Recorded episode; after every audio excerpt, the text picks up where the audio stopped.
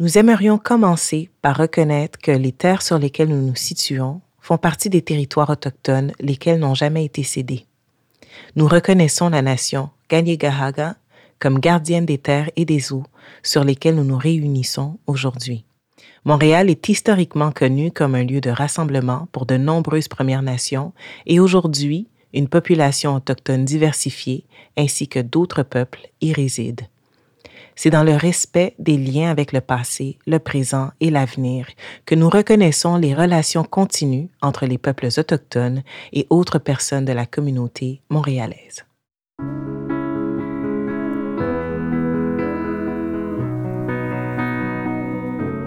Le Québec compte 1,5 million de personnes proches aidantes. Cette réalité peut toucher tout le monde à un moment ou à un autre de sa vie. Pourtant, dans les communautés LGBTQ, peu de personnes s'identifient comme telles. L'objectif de ce balado est de faciliter la reconnaissance des personnes LGBTQ, qui ont de la difficulté à se reconnaître comme personnes proches aidantes et font face à des situations complexes découlant des nombreux préjugés qui persistent à leur égard. Mon nom est Cindy Duperval, je serai votre animatrice dans le cadre du balado Famille choisie, Aujourd'hui, dans cet épisode, je reçois Julien Rougerie, chargé de programme à la Fondation Émergence. Interpellé par l'invisibilité des personnes aînées LGBTQ, Julien Rougerie a rejoint la Fondation Émergence en avril 2017 pour porter leur cause en tant que responsable du programme pour que vieillir soit gay un programme de sensibilisation des milieux aînés à la diversité sexuelle et de genre. C'est lui qui offre notamment les formations pour aider les professionnels à offrir des services plus accueillants et plus inclusifs envers les personnes aînées LGBTQ. Julien était également responsable du programme Famille choisie, un programme de soutien et d'accompagnement pour les personnes proches aidantes LGBTQ. J'ai également le plaisir d'avoir avec nous Alexa Martin-Story, titulaire de la chaire de recherche du Canada sur la stigmatisation et le développement psychosocial et professeur agrégé au département de psychoéducation à l'Université de Sherbrooke.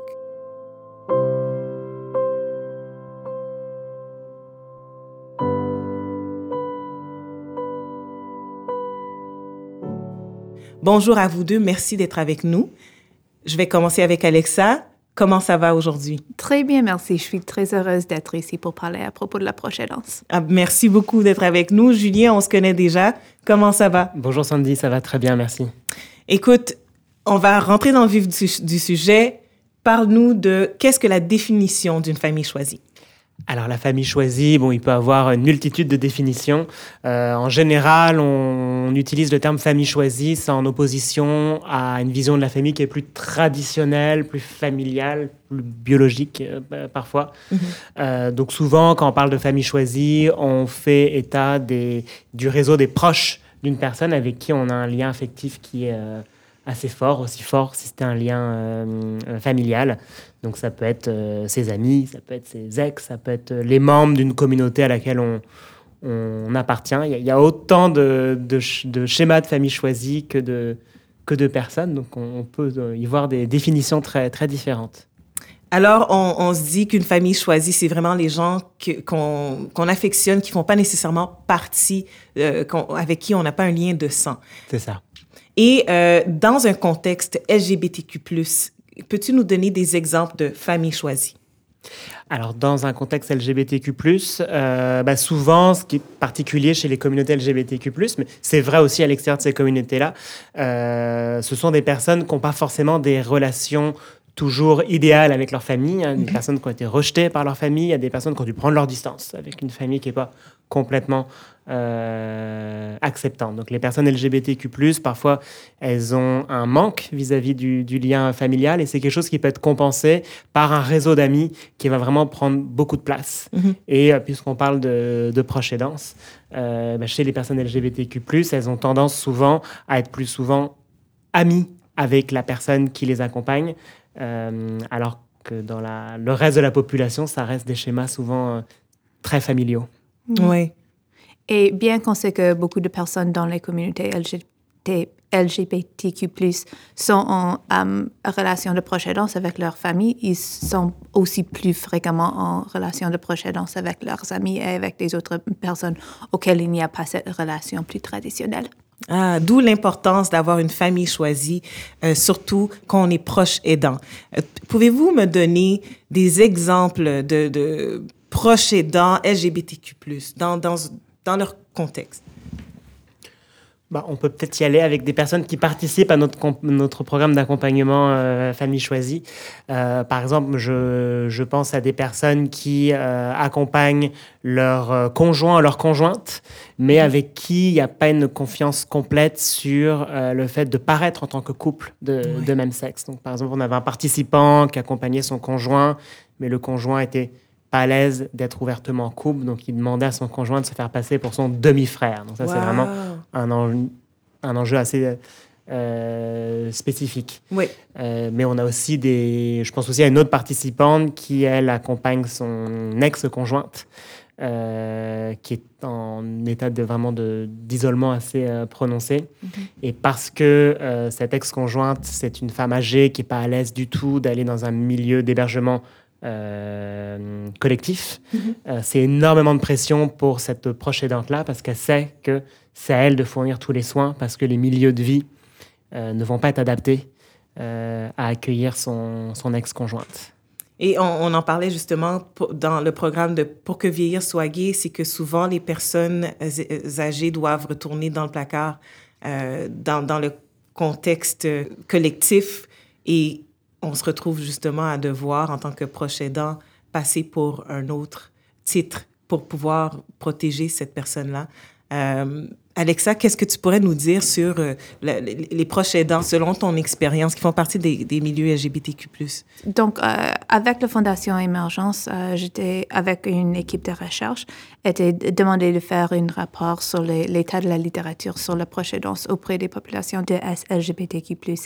Et une des choses qui est vraiment frappant, c'est que surtout le, le, niveau de proche aidance pour mm. les membres du famille, mais aussi pour les amis qu'on qu voit auprès de ces populations. Donc, lorsqu'on, même si on sait que les personnes issues de, de ces populations sont plus probables d'avoir des relations plus difficiles avec leur famille, ils sont également probables d'être en relation euh, proche aidant avec leur famille, mm -hmm. mais ils sont plus probables d'être en relation de proche aidance avec leurs amis. Mm -hmm. Donc, ça suggère que c'est une communauté qui euh, prend les, les, les aidances très au sérieux et où, auquel il y a beaucoup de membres qui sont dans, dans ces relations, mm -hmm. qui sont euh, importants, qui ont, sont beaucoup associés avec une de bien-être, mais posent aussi des, des défis à des individus et suggère qu'on doit prendre une approche beaucoup informée par nos connaissances de ces communautés lorsqu'on veut mieux comprendre le proche aidance.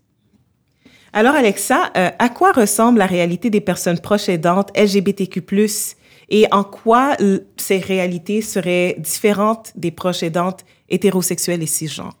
Donc, euh, on, sait déjà, on a déjà parlé un peu à propos de la différence en, dans les types de relations auxquelles les personnes issues des populations LGBTQ+, LGBTQ+, et euh, diffèrent de les populations cisgenres et hétérosexuelles. Et on peut aussi observer les différences démographiques. Par exemple, les personnes euh, dans les situations de proche aidance issues des populations LGBTQ+, sont plus probables d'être euh, plus jeunes mm -hmm. que les personnes hétérosexuelles et cisgenres en euh, situation de proche aidance. Ils sont pro plus probables d'avoir moins d'éducation. Ils sont moins nantis, donc il y a les revenus. On voit fréquemment les différences au niveau de leurs revenus. Mm -hmm. Et aussi, on voit qu'ils sont plus probables de, de euh, devenir des populations racisées.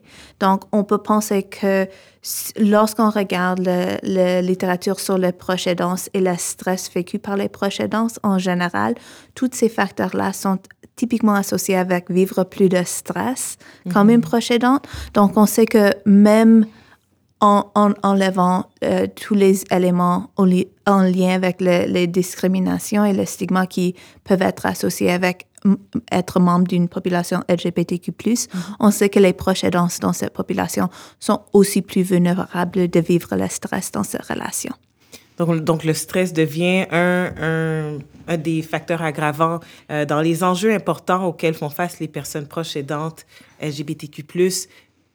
Est-ce qu'il y a d'autres éléments euh, aggravants dans, dans, dans ces défis-là? Ben, une des choses qui a vraiment ressorti de la littérature, c'est les stress qui sont en lien avec euh, les personnes qui, les, des services de santé. Hmm. Bien que une des choses qui est très claire, c'est que beaucoup de personnes, beaucoup de proches aidants LGBTQ+, a des impressions et ont des interactions très positives.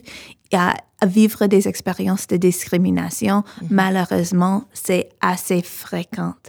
Donc, euh, une des choses qu'on doit, qu'on doit aussi garder en tête, c'est que ces personnes vivent des discriminations dans leur rôle de proche aidant et peuvent aussi vivre des stress particuliers en regardant leurs proches aidés vivre ces types de discrimination. Donc, on peut vraiment voir la discrimination directe et indirecte comme étant un stresseur important.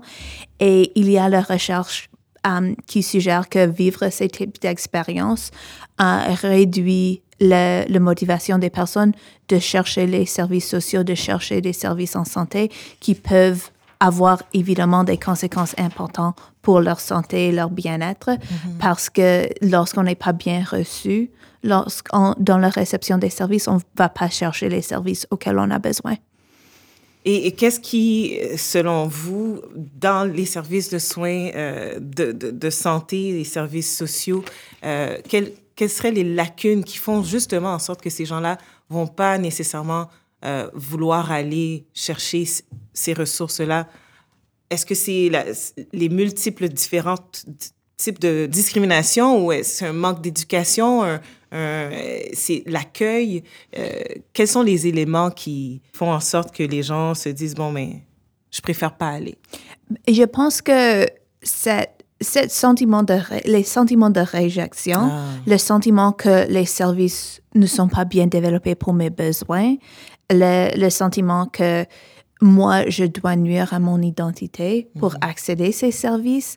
Toutes ces choses mènent à une situation où vivre avec la situation comme telle, mhm. des fois, va être plus facile ou plus agréable pour la personne pour, euh, que de chercher des services où on va vivre ce type d'expérience et où le, le service n'est pas adapté et les, euh, les rôles familiales euh, et les, les, les, rôles interpersonnels, les relations interpersonnelles ne vont pas être respectés.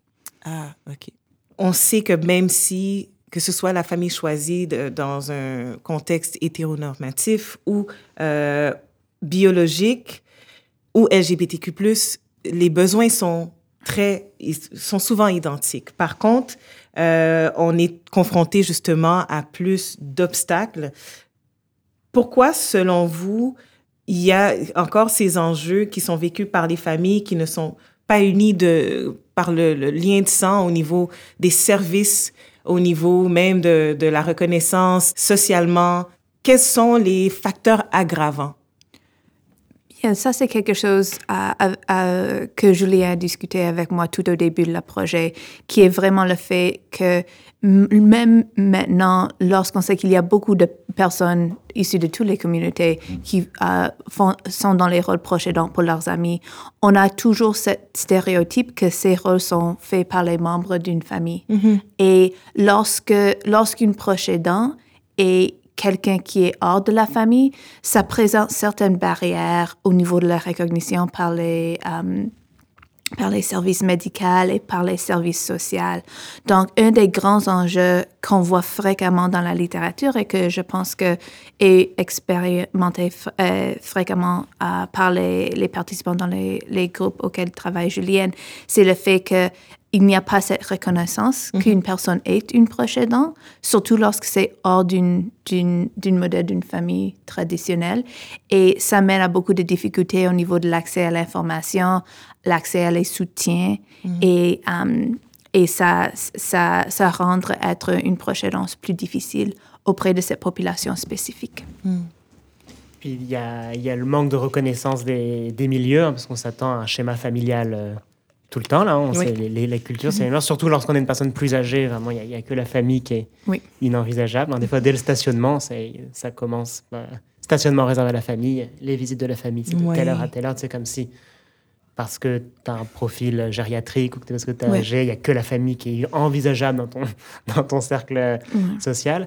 Donc ça, c'est la perception des, milieux. Mais parfois, les personnes elles-mêmes, elles ne vont pas s'auto-identifier en tant que personne euh, prochaine parce qu'elles-mêmes ne se retrouvent pas dans ce modèle de... Euh, il n'y a pas si longtemps que ça, on disait aidant naturel. le, mot avait même une connotation biologique, entre, entre guillemets. Donc ça, ça, peut aussi aller dans les, dans les deux sens. Oui. Et, mais on, on, parlait justement de l'exemple où ce que la personne se disait, euh, c'est mon frère, c'est mon demi-frère, etc.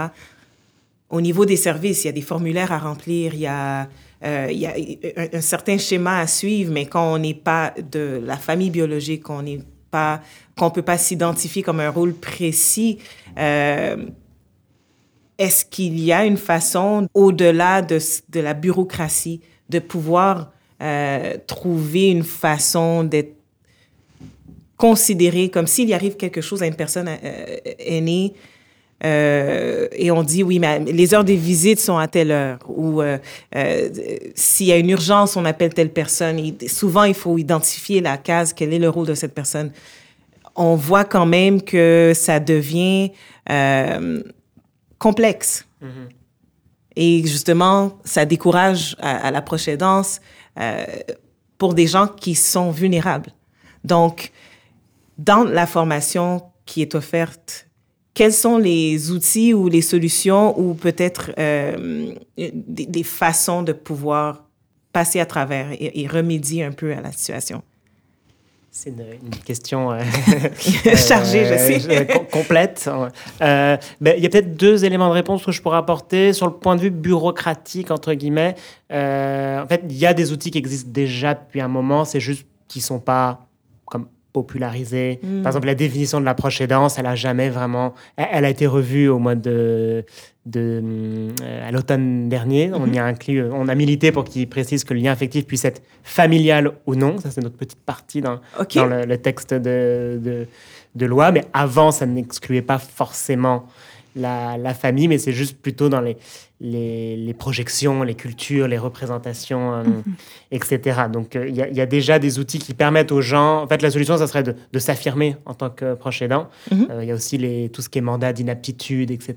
Bah, ça, on peut désigner une personne, peu importe le lien qu'on a avec cette personne. Hein, pareil pour un testament, par exemple. Donc, il y a déjà des outils qui étaient là, mais c'est plus dans les attentes des milieux, les projections, les représentations, où là, il y a il y a un manquement. Surtout lorsqu'on a l'intersection de euh, homophobie, transphobie, mais de l'agisme ou parce que c'est une personne âgée, on mhm. va forcément la réduire à son rôle de, euh, grand-mère, grand-père, euh, mhm. personne qui n'a que la famille comme euh, cercle familial. Puis l'autre chose qu'on peut faire, euh, et ça c'est plus ce qu'on aborde dans nos, euh, dans nos formations, en fait, c'est sensibiliser et informer les personnes sur la définition de l'approche aidance, les enjeux de telle ou telle communauté, notamment les communautés LGBTQ+. Et à la fin des formations, on a toute une série de bonnes pratiques sur comment finalement on peut revenir un petit peu sur cette perception, cette culture qu'on a emmagasinée, qui est très hétéro-cis euh, euh, normative, sans vouloir dire de, gros mots. Euh, donc comment on peut parfois déconstruire ça juste à travers quelques petits gestes d'ouverture, en faisant attention au vocabulaire qu'on utilise. Tu parlais des formulaires. Mhm. Bah, effectivement, peut-être qu'on peut remplacer le mot famille par le mot proche. Oui. C'est génial, en français, le mot proche est neutre au point de vue du genre s'il est au pluriel. Mhm. Donc on peut tout simplement dire les visites euh, des proches, c'est entre telle heure et telle heure. Oui. Donc c'est plutôt des micro-signes où on ne se rend pas compte que notre intervention, elle est teintée d'hétéronormativité. Euh, et on ne se rend pas compte qu'on exclut certaines personnes ou qu'on les on confirme leur propre biais à elles en disant ah oui non moi je suis pas une personne euh, proche aidante je suis, je suis juste un ami ou juste une amie qui offre un peu d'aide oui. Est-ce que vous avez déjà vu euh, des cas où ce que justement les amis proches euh, rentrent en conflit avec les, les, familles biologiques, justement, où ce que euh, maintenant, on, on, je vais y aller plus spécifiquement. On parle de quelqu'un qui fait partie de la, des, des, communautés LGBTQ+, qui maintenant se retrouve en situation à avoir besoin de soins, qui, qui était en relation avec un, un conjoint, une conjointe, et qui justement maintenant doit euh, être un peu dans cette compétitivité de famille biologique versus euh, la personne qui, qui, qui, a toujours été là, toujours présente, mais qui fait partie de cette intersection qui est inacceptée ou qui, qui est invisibilisée. Euh, avez-vous des exemples? Moi, je n'aurais pas d'exemple euh, concret parce que nous, on, accompagne les personnes proches aidantes, mais on mhm. les accompagne à travers des, groupes de discussion, des ateliers. Donc, malheureusement, mhm. on n'est pas avec elles sur les, les terrains. Mhm. Mais je sais qu'une crainte qui est exprimée par pas mal de personnes euh, âgés LGBT, parce que moi, c'est la population que je connais le mieux, mhm. c'est parfois la crainte de se dire mince, si je deviens en perte d'autonomie, etc., si c'est pas ma famille choisie qui est valorisée, euh, je voudrais pas que ce soit ma famille biologique mhm. avec qui j'ai pas parlé, par exemple, depuis. Euh, 30 ans. Et parfois, je ne sais pas à quel point c'est, euh, ça correspond à une réalité. Bon, une fois qu'on a, on n'est plus trop en connexion avec sa famille biologique, elle va pas se précipiter pour vous accompagner dans les défis du vieillissement. Mhm. Euh, sauf, par exemple, s'il peut avoir des, euh, des questions d'héritage, etc., où là, il pourra avoir un intérêt à ce que la famille vienne. Et si la famille décide d'exclure la, la, famille choisie mhm. et que le personnel sur place n'est pas sensibilisé à cet enjeu-là, euh, c'est des choses qui peuvent, euh, qui peuvent arriver. À moins qu'il y ait des mandats d'inaptitude qui seront pré-rédigés à l'avance où c'est écrit que c'est telle personne, la personne proche aidante principale. Mhm. Mais s'il n'y a pas ça qui est fait en amont et s'il n'y a pas des milieux sensibilisés mhm. à euh, la proche aidance au sens large, ouais, ce genre de scénario catastrophe, là, ça peut, ouais, être on parle envisageable. Vraiment, mm. ouais, ouais, on parle vraiment dans, dans, des cas extrêmes, mais ça demeure des possibilités. D'où vient l'importance de vraiment euh, sensibiliser et trouver, euh, encadrer les familles choisies. Euh, parce que justement, dans des contextes comme ceux-ci, les personnes qui ont le plus besoin, les personnes qui sont vulnérables, qui se retrouvent justement à avoir besoin d'être accompagnées, pourraient avoir à il y a le conflit d'intérêts par rapport aux, familles euh, biologiques. Donc, euh, je trouve ça extrêmement intéressant de pouvoir discuter avec vous de, de, familles choisies, euh, non seulement des défis, mais des outils mm-hmm. à travers justement cette formation qu'on peut retrouver à la Fondation Émergence. Est-ce que tu peux nous donner plus de détails sur l'avenir du programme Famille choisie? Euh, le, programme Famille Choisie, donc là, il, fait partie du plan d'action gouvernemental au Québec euh, pour la, la proche. Donc, on a été désigné comme l'acteur qui est là pour sensibiliser les milieux de la santé, les milieux des, euh, des services sociaux et les milieux communautaires. Donc, tous les milieux qui euh, gravitent autour de la proche aidance directement ou indirectement euh, sont invités à nous contacter pour qu'on puisse euh, offrir notre formation Famille choisie, qui est une formation à peu près de deux heures où on revient sur la diversité sexuelle et de genre. Qu'est-ce que c'est C'est toujours important de remettre cette base-là. Mm-hmm. C'est quoi les réalités, les enjeux des personnes qui sont proches aidantes et LGBTQ de plus? Mm-hmm. C'est quoi les bonnes pratiques? Et pour toutes les formations qu'on offre, on a toujours un volet témoignage pour sensibiliser un petit peu euh, avec un exemple plus, euh, plus concret. Super. Et dernière question.